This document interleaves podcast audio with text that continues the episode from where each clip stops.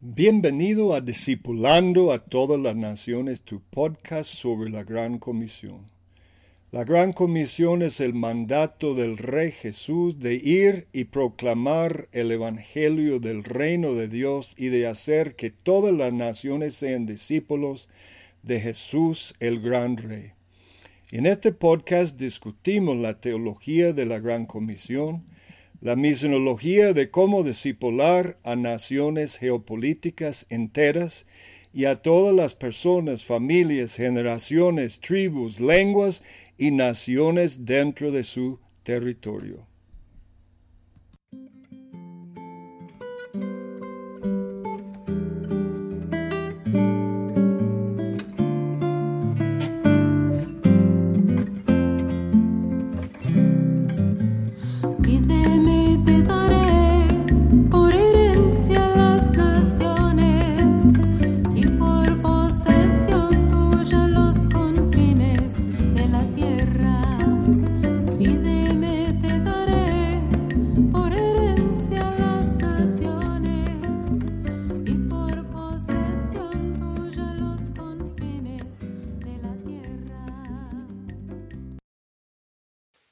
Esta ocasión presentamos una entrevista con Stephen Perks, el fundador y director actual de la Fundación Kuiper, ubicado en el Reino Unido. Hola, bienvenidos a este programa de la Hermandad Iberoamericana de Misiones Fronterizas. Hoy tenemos un programa especial que va a ser transmitido a través de los diversos canales que tenemos en podcast y videocast. Tenemos el podcast Discipulando las Naciones y el podcast Tapanta. Y aparte mi podcast personal, Embajadores del proyecto de reforma hispana. Así que van a poder tener estos, este recurso uh, disponibles eh, a través de todos estos medios y también a través de plataformas como Vimeo en video. Es un honor para mí presentar a el hermano Stephen Perks, que tenemos con nosotros un gran pensador y que es director de la Fundación Kuiper. Eh, para mí es un honor presentar eh, al hermano eh, Stephen, que nos va a estar hablando acerca de temas importantes para la iglesia y para la gran comisión el día de hoy. Hello, brother Stephen. How are you? Please say hello to the audience. Hola, hermano Stephen. Por favor, diga hola a la audiencia. Hello, thank you for your welcome. It's a very great pleasure to be here with you. Eh, hola y gracias por su bienvenida y es un placer muy grande estar con ustedes. También tenemos al traductor, que también es director de la Hermandad de Misiones Fronterizas, y, eh, la cual es anfitriona ¿no? de todos estos canales eh, de podcast y de recursos para la iglesia, el hermano Randy Sperger. Un gusto eh, que esté con nosotros, hermano Randy.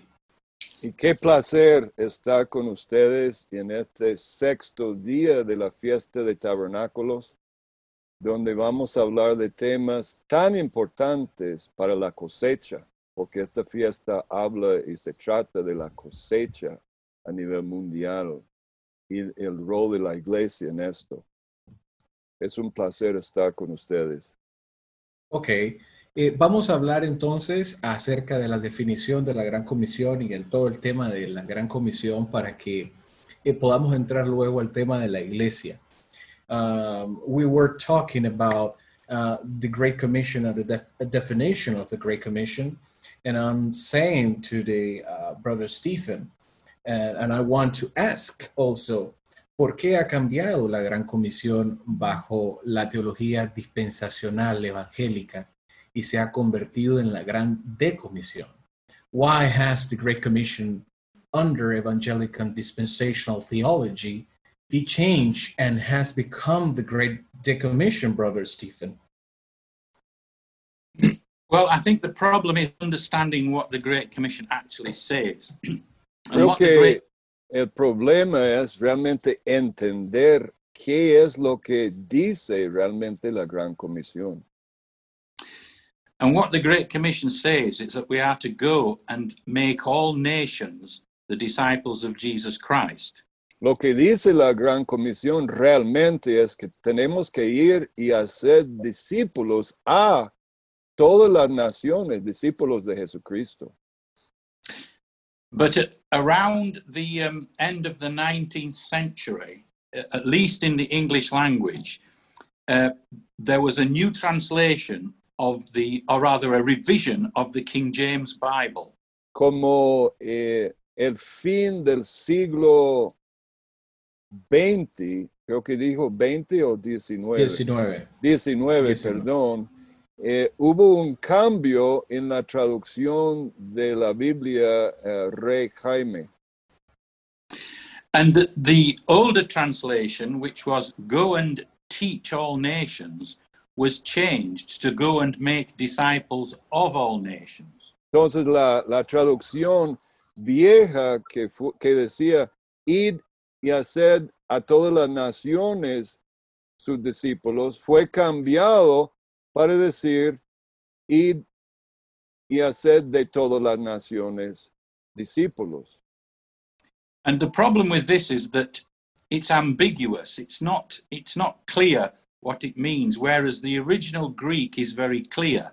El Uh, what you problema, have- el problema con esto es que el griego es muy claro y la traducción original en inglés fue mucho más claro, pero ahora la traducción no es claro en cuanto a- al griego original. And so, in place of a command to go and make Christian nations, this was understood in a very personal sense as to just make disciples from Christian nations. Esto fue un cambio radical que fue ir y hacer las naciones cristianas, fue cambiado en un sentido personal de ir y, y sacar de las naciones personas que se convierten para ser cristianos. And, and the problem with that is that it turns it into a, a, a kind of a personal venture rather than discipling nations. It's about making disciples. And this played into all the, um, the pietistic understanding of the faith that has become predominant now. Eh, sí, el problema de esto fue que cambió esto en un asunto diferente que antes fue discipular naciones, se, convi- se convirtió en algo más personal, pietístico, de que las personas tienen que ser buenos discípulos. Y se perdió el enfoque. And nearly all modern English translations of the Bible follow the revised version's translation, which changed it from teach nations to make disciples of nations. Sí, casi todas las traducciones modernas han hecho este cambio de que antes fue enseñar a las naciones a hacer discípulos de las naciones o sacarlos de las naciones y hacerles discípulos. And at least in the English speaking world, it, this is my experience, this has deeply affected people's understanding of what the Great Commission is about. Y, y por lo menos en el mundo de habla inglesa, esto ha afectado gravemente en nuestra comprensión de, de, de qué se trata la gran comisión. So if you look at an old commentary, such as Matthew Henry's commentary, he will say that the Great Commission is a commission to make Christian nations. Wow. modern, Cuando usted examina la famosa, el famoso comentario de Mateo Henry, él decía eh, que la gran comisión era literalmente ir y hacer las naciones cristianas. but more, more the, the modern Christian and the modern evangelical understanding of this is quite different.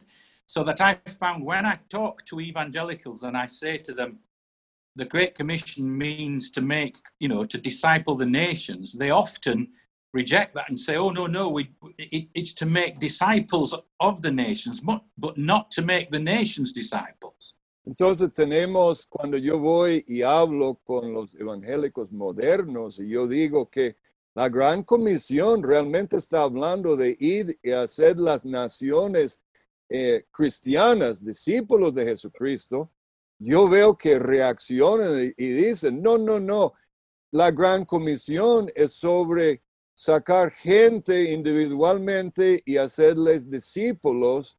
Esto, de esto se trata la gran comisión. And so, what tends to predominate today is this is this very is soul saving. In other words, individual disciple making, and and uh, although discipling the nations requires individual disciple making, if you see the Great Commission merely in terms of individual disciple making, you don't see that it doesn't necessarily follow that you go on to make Christian nations. Sí, lo que vemos entonces es este proceso de, de hacer discípulos individuales, eh, personas buenos discípulos, pero no necesariamente por la lógica de lo que están enseñando, la gente se da cuenta que tenemos que ir más allá y discipular a toda la nación.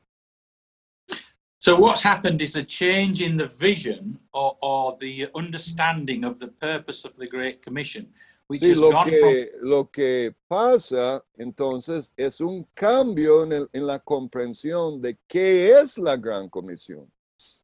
Which has gone from being um, a public thing to a private devotional thing. ha, ha ido, se ha cambiado de algo público nacional a un asunto devocional, pietístico, personal.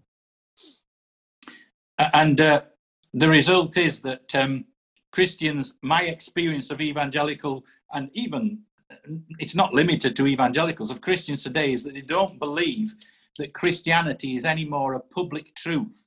They believe that it's a personal um, truth, uh, but mo- mostly a private religion, not a public truth that addresses the public sphere.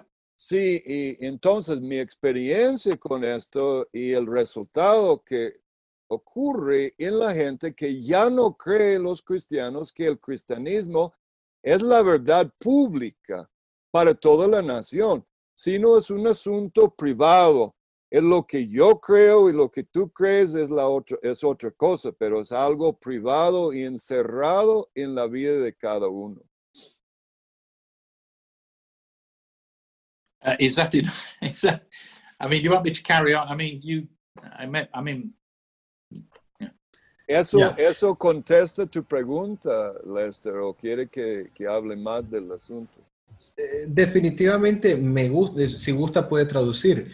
Eh, a mí me gusta este concepto de gran comisión eh, like como this, uh, discipulado de las naciones. Concept of the Great Commission and this concept of discipleship, it makes a lot of sense to me. Eh, en- bajo una teología dispensacional, eh, se ha convertido en una gran decomisión, en el sentido Under- de que Under this concept of um, dispensationalism, it's been converted from a Great Commission to a Great Decommission. yes. Sorry, that was the other party question. I, I do beg your pardon. I will address that now. Eso fue otra parte de su pregunta. Se me olvidó eso de hablar sobre la gran decomisión. So, uh, the Great Commission leads to nations turning to Christ. The problem is that when you privatize it like this, and you take Christian Christianity out of being a public truth, El, el gran problema eh, es, bueno, que, que la, la gran comisión es, es una verdad para toda la nación, pero cuando nosotros lo, lo privatizamos, todo lo sacamos de la vida pública. There's an aphorism that says nature hates a vacuum. Hay un aforismo que dice que la naturaleza repugna un vacío. So that if you say that Christianity no longer applies to the political realm, some of the religion will take its place. And that's what's Entonces, cuando usted dice que, mira, el cristianismo no se aplica al régimen o la esfera política, entonces lo que pasa es que otra religión va a entrar en este vacío y, y va a reemplazar el cristianismo y tenemos ya eh, el paganismo entrando. So that, uh, so that the Western nations are now being effectively decommissioned and we're in transition Entonces from las naciones occidentales eh, efectivamente han sido decomisionados y estamos en una transición yendo en reversa. Yeah, so we're in transition, and unless we reverse this trend, unless we go back to understanding the public nature of the Great Commission, the public nature, Estamos eh, en esta transición y a menos que podamos revertir esta tendencia, esto va a seguir adelante eh, eh, en un proceso muy peligroso.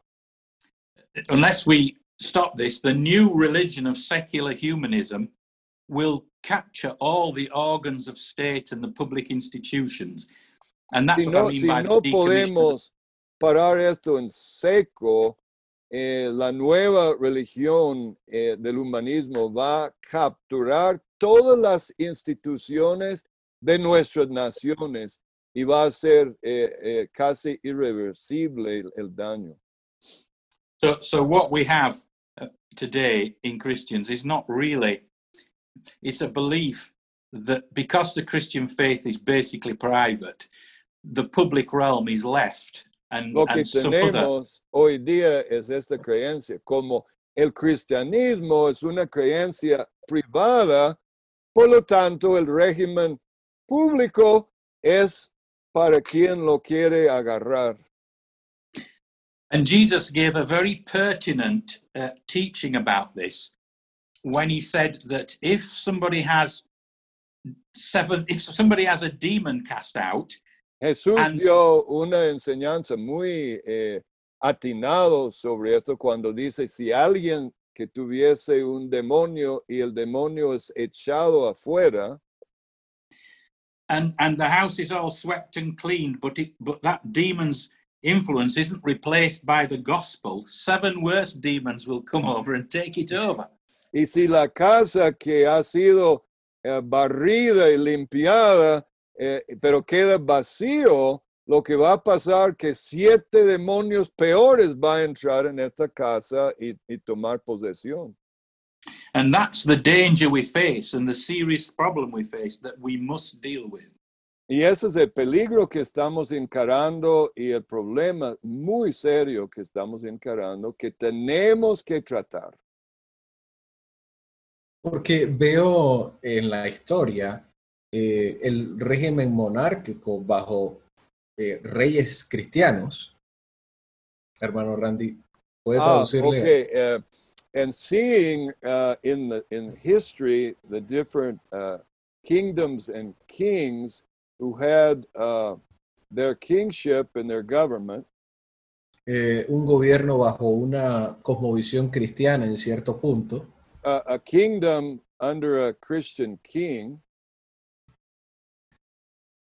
y luego, después del Renacimiento y la Revolución Francesa, reemplazado por un eh, sistema de gobierno muchísimo peor de lo que pudo llegar a ser la tiranía de los reyes. y luego this after after the um, I think he said the re, the the Renaissance. Y luego del Renacimiento, we have a situation that's getting uh, going from bad to worse, where we have um, humanism La- la- coming in and taking possession of everything, y y la Revolución Francesa específicamente. and then we move into the French Revolution. O sea, vemos un sistema completamente eh, totalitario So En we see a comparación con el anterior. totalitarian system uh, compared to what it was before. que la iglesia hizo en ese momento. That the church uh, did in that particular moment.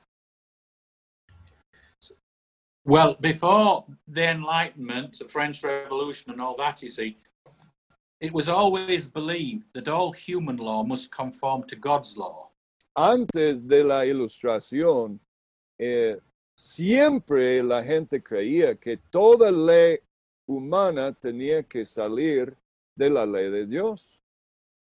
So, a principle of English common law was that any law is or of right ought to be according to God's law. Entonces, hay un principio de la ley común inglesa que todo, toda ley humana tiene que ser siempre de acuerdo con la ley de Dios, la Biblia. And in a, a famous treatise uh, from the 17th century called Doctor and Student, Christopher St. Germain said that any law that does not conform to God's law is not law, but corruption and error. Eh, en un famoso eh, tratado, eh, el señor Christian Saint Germain dijo que cualquier ley que no está de acuerdo con la ley de Dios no es ninguna ley en absoluto. But now that understanding of law has changed, and par- modern parliaments believe they can do anything they want if they merely change human law. Y ahora esa comprensión de la ley ha cambiado de tal manera que los parlamentos del mundo hoy día pueden hacer lo que les da la regalada gana eh, y no tiene que estar de acuerdo con la ley de Dios. They no longer have respect to the higher law of God that should govern all their actions and lawmaking. Ya no respetan que exista eh, una ley alta, más alta que su ley, donde su ley tiene que eh, tomar en cuenta esta ley trascendente.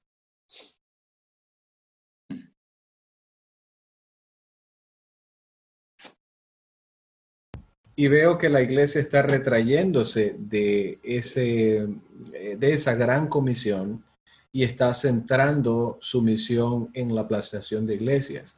I Uh, see that uh, the church I- is getting back of this uh, definition of Great Commission and is understanding the Great Commission as church planting. So I want to ask, ¿es la plantación de iglesias eh, la tarea fundamental de la Gran Comisión? ¿Es la tarea fundamental de las misiones pioneras o misiones fronterizas? Is the church planting the fundamental task of the Great Commission? Is the fundamental task of the pioneer or frontier missions? Okay, I I don't believe that the church planting is the vision and the goal that we should be aiming at primarily. No creo que la plantación de iglesias sea la visión o la meta principal eh, a la cual debemos estar eh, enfocando todo lo que hacemos. Jesus made it very clear that we are to seek first the kingdom of God and his righteousness. Jesús fue muy claro cuando él dijo que debemos buscar primeramente eh, su reino y su justicia. And although the church, the ecclesia, is part of the kingdom, it's not the whole of it. Y, y And- aunque la iglesia, la eclesía es parte del reino, no es eh, lo que es el reino en su integridad total. So that in seeking the church first, what's happened is much of what the kingdom is about has been left behind or forgotten. De hecho, entonces, al buscar primeramente la iglesia, hemos olvidado y hemos dejado mucho de lo que es realmente el propósito de plantar iglesia. So Jesus said, Seek first the kingdom of God and his righteousness. But many Christians understand righteousness to be piety. Eh, Jesús dijo, eh, mas buscar primeramente el reino de Dios y su justicia, pero muchos cristianos simplemente hoy día creen que, la gran comisión es sobre la, el pietismo. But righteousness is much nearer our understanding of justice. Eh, porque- pero la justicia es mucho más cercano a nuestra comprensión de justicia eh, a nivel de gobierno, a nivel del orden social. So if you look at what the Bible has to say about doing justice, it's very important. The Bible commands um, kings and rulers must do justice. La And- Biblia manda que los, los gobernantes y los reyes tienen que hacer la justicia. So when it says do judgment, it means distribute justice according to God's word, according to God's definition of justice. Entonces, cuando dice hacer justicia, hacer juicio, lo que quiere decir es distribuir la justicia de acuerdo con la justicia divina. The problem with putting the church first is that it condenses the whole sphere of the kingdom into one one part of what the kingdom is about. El problema de poner primeramente delante de todo la iglesia es enfoca y, y hace una condensación de, de todas las cosas en la esfera de la iglesia y no en el reino.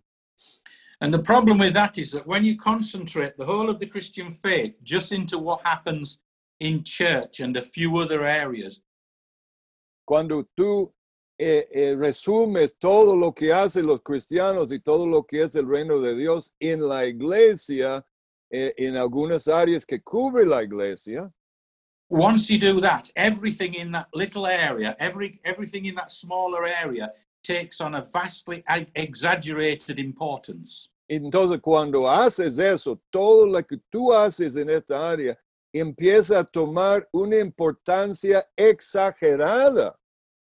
And so each little difference between churches becomes exaggerated in, in importance, and the whole thing gets out of control because everybody's wanting to create their own vision of the of what the church should be. And there's and Entonces, eh, cada pequeña visión de cada grupo eh, empiezan a pelear sobre su versión de lo que debe ser la iglesia y todo queda exagerado entre grupo y grupo y, y- y como eh, el cristianismo perdemos el enfoque. And so all everything in this narrow area of life becomes exaggerated in, its importance and it takes over the thinking of Christians. De- Eh, eh, por lo tanto, todo lo que es eh, una parte muy angosta o limitado de la vida se exagera entre los cristianos y toma una importancia exagerada que no está de acuerdo con la Biblia.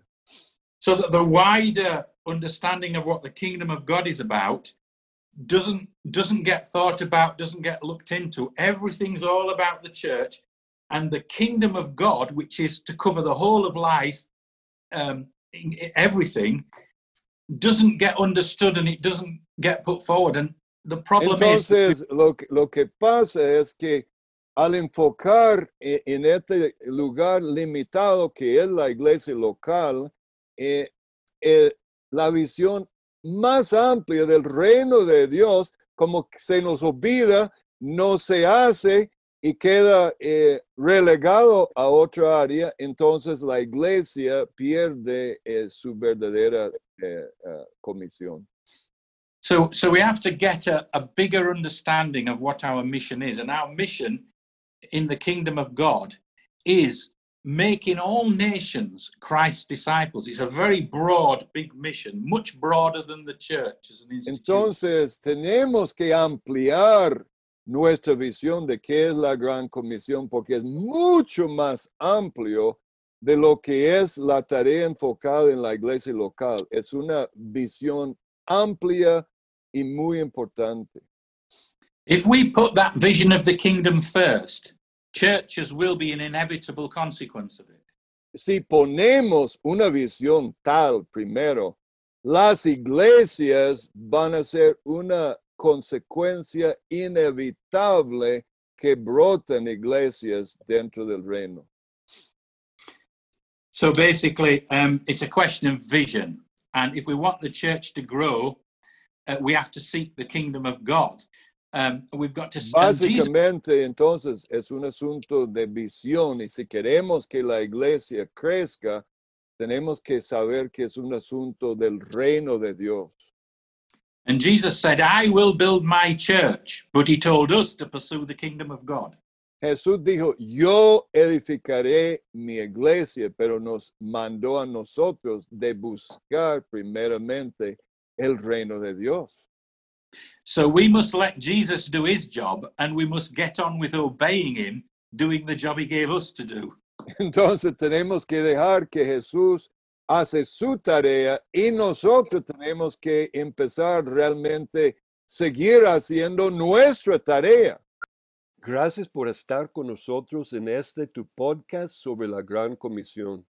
Espero que hayas disfrutado el mensaje.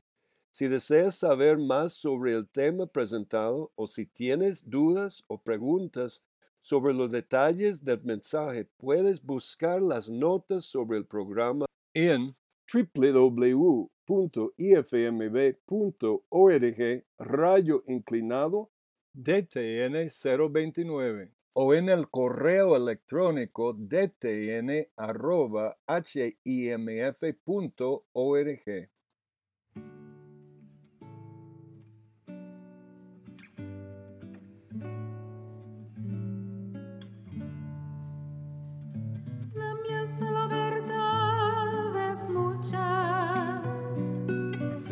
los